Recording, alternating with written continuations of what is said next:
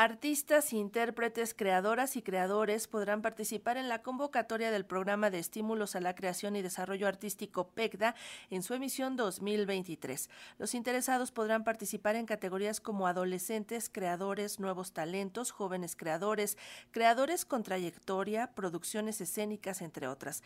Y ahora vamos a conocer los detalles de esta convocatoria que se abre a nivel nacional. Esto lo vamos a platicar con el titular de PECDA, Héctor Jiménez López. Muy buenos días, Héctor. ¿Cómo? Estás? Hola Karina, muy buenos días, con el gusto de saludar a la audiencia. Pues ya está abierta la nueva convocatoria para este 2023. Ahora, ¿qué es a lo que convoca PECDA? ¿Quién, eh, ¿Qué anda buscando? ¿Qué perfiles anda buscando sobre creadores? Mira, el, el, PECDA está buscando a todas aquellas personas a partir de, las, de los 12 años de edad a eh, que tengan en mente un proyecto artístico para participar en, las convocatorias. Eh, en este año vamos a tener 30 convocatorias en 30 estados, por supuesto. Y bueno, ahora mismo tenemos abiertas eh, nueve convocatorias en Baja California Sur, en Chihuahua, Guanajuato, Guerrero, Hidalgo, Morelos, Oaxaca, Puebla, Sinaloa y en un rato más estaremos publicando la de Jalisco. La mayoría de estas convocatorias seguramente comparten muchos puntos en común, pero quizá hay algunas particularidades por región o por, los estados. ¿Podrías comentarnos un poco acerca de eso?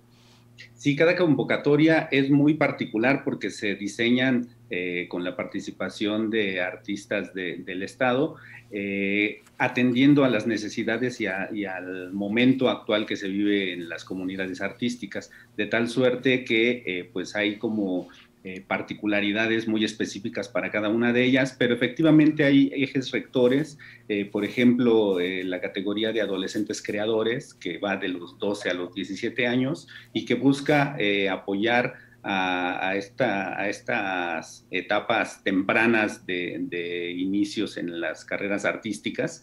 Y bueno, pues la idea es de que eh, acompañados de, sus padres o de, su, de quien ejerza la patria potestad y además del creador que le está dando eh, pues la enseñanza artística, eh, pues presenten un proyecto para fortalecer estos procesos de aprendizaje, estos procesos de mejoramiento de las habilidades y de las técnicas artísticas. En esta primera etapa, pues es bien importante acentuar los aprendizajes, entonces se busca que presenten proyectos en ese sentido, que tengan que ver con eh, el aprendizaje, que tengan que ver con eh, fortalecer sus habilidades y sus técnicas.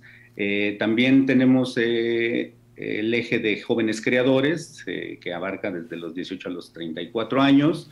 Eh, creadores con trayectoria, por supuesto, y en diversos estados también se están apoyando las trayectorias artísticas, de tal suerte que eh, se busca eh, apoyar a los creadores que por más de 25 años han, de trayectoria han fortalecido los procesos artísticos en los estados y en el país en la categoría de creadores eméritos. Pero además también se convoca a gestores culturales, a investigadores, porque también tienen cabida en el PEGDA eh, presentar proyectos en este sentido de investigación o de difusión del patrimonio artístico y cultural.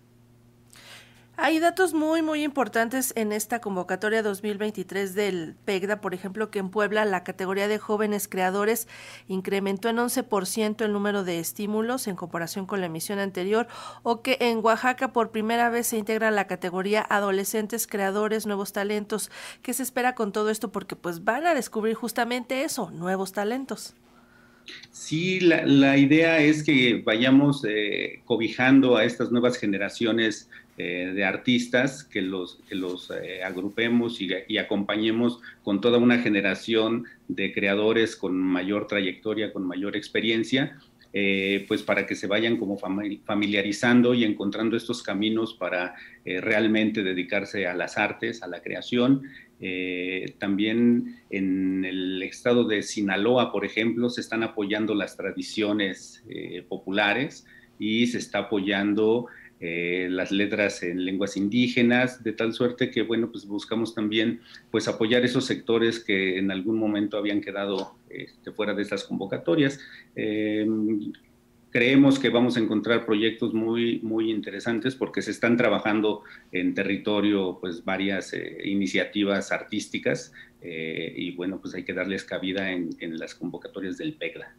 Y como decíamos, cada estado tiene características específicas. Por ejemplo, en Sinaloa sabemos que se mantiene la disciplina de tradición oral con las especialidades de cantos, cuentos, historias comunitarias y de vida, juegos, narraciones y teatralidades. Pero, por ejemplo, en San Luis Potosí se incluyen por primera vez las disciplinas de artes circenses y artes urbanas. Y es que en cada lugar se desarrolla a veces una, un tipo, una modalidad de arte, de creación, pues eh, que en otro lugar no, y ahí es donde se encuentra una beta, ¿no?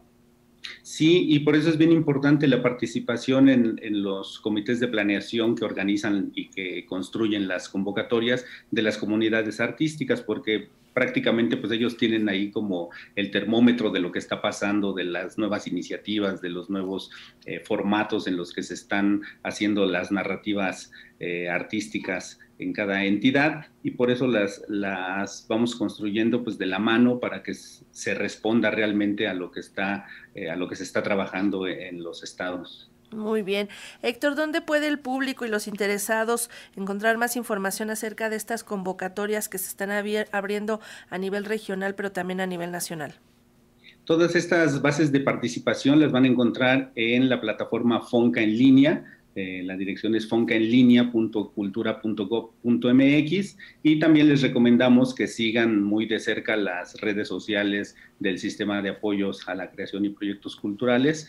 Eh, nos encontrarán como arroba sistema creación. Y bueno, pues ahí estamos constantemente dando información, incluso de las asesorías eh, que, que, se brindan para cada una de estas convocatorias vía videoconferencia. Eh, estaremos publicando eh, las direcciones de correo electrónico donde se podrán inscribir y pues los invitamos a que estén muy al pendiente y pues que no dejen de participar. Muy bien, Héctor Jiménez, pues te agradecemos muchísimo esta información. Siempre un placer platicar contigo. Gracias, Karina, que tengan buen día y buen día a toda la audiencia. Muy buen día.